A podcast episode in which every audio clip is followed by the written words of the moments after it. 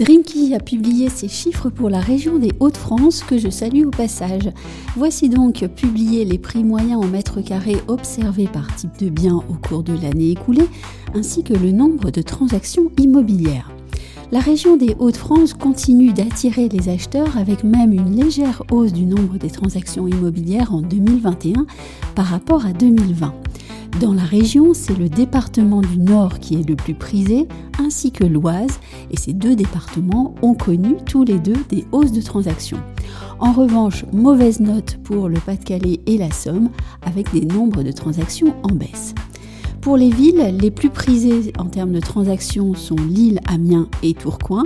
Et La Palme revient au Touquet Paris-Plage, qui est la ville la plus chère de la région, avec un prix médian au mètre carré le plus élevé de la région, soit 8950 euros le mètre carré. Je vous invite à vous connecter sur ondelimo.com pour avoir tous les chiffres et toutes les infos. Et quant à moi, je vous donne rendez-vous pour un nouvel épisode de Newsroom.